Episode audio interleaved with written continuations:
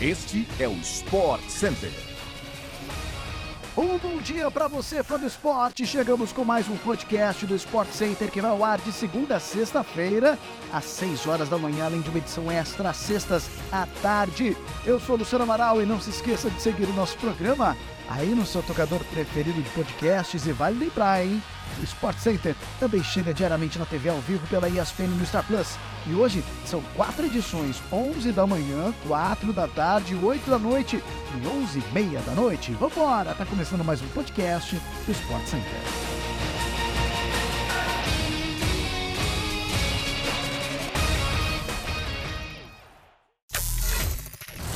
A FIFPRO, o Sindicato Mundial de Jogadores de Futebol, divulgou os indicados à seleção do ano, que é divulgada sempre na premiação do FIFA The Best. O que mais chama atenção na lista é uma ausência. O atacante Vinícius Júnior do Real Madrid não está entre os sete atacantes nomeados. Vinícius Júnior esteve entre os 14 indicados pela FIFA para a premiação de melhor jogador do mundo, mas não foi lembrado pelos demais atletas. Salah e Mané são outras ausências na lista final da seleção da FIFPRO. O Brasil, no entanto, é o país com mais indicados: o goleiro Alisson, o zagueiro Thiago Silva, o meio-campista Casimiro e o atacante Neymar. No futebol feminino, porém, as brasileiras ficaram fora.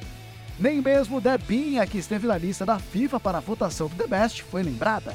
A lista completa das duas premiações o fã do esporte acompanha no espn.com.br. Último a chegar, primeiro a sair, a vida de Andrei foi atribulada na preparação e até na comemoração do título do Sul-Americano Sub-20. Eleito craque da competição, o jogador do Chelsea embarca nessa noite para Londres para se reapresentar ao clube.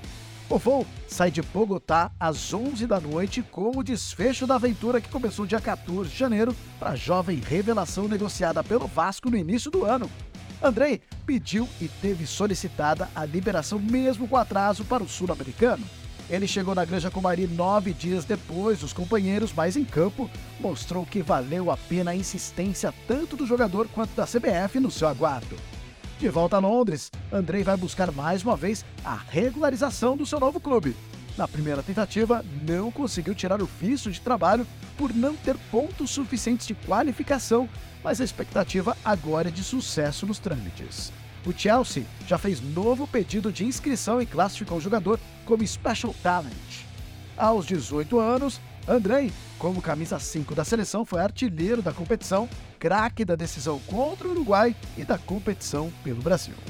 Cercado de expectativa pelo desempenho na competição continental aos olhos de diversos analistas de desempenho que frequentam campeonatos desse tipo na América do Sul, Andrei volta à Inglaterra com o desejo de não sair mais do Chelsea, o que significa não ser emprestado em caso de não conseguir o visto de trabalho.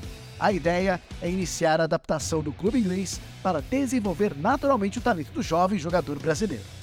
O Chelsea e a imprensa inglesa acompanharam o desempenho dele na competição e o clube inglês, neste domingo, vale lembrar, inclusive exaltou nas redes sociais o desempenho de Andrei no Sul-Americano Sub-20. O perfil do Maracanã nas redes sociais criou uma placa digital para o golaço de cano contra o Vasco na vitória do Fluminense por 2 a 0 no último domingo, em jogo válido pela oitava rodada da Taça Guanabara. Nos acréscimos do confronto, o atacante aproveitou um erro na defesa do Vasco e chutou quase da marca do círculo central do gramado do Maracanã. A bola encobriu o goleiro Léo Jardim em um golaço memorável. Com o resultado, o Fluminense assumiu a vice-liderança com 16 pontos, empatado com o líder Botafogo encaminhou sua classificação para as semifinais do estadual. E assim chegamos ao fim de mais um podcast do Sport Center. Voltamos amanhã cedo no seu agregador favorito de podcasts. Até mais, fã de esportes!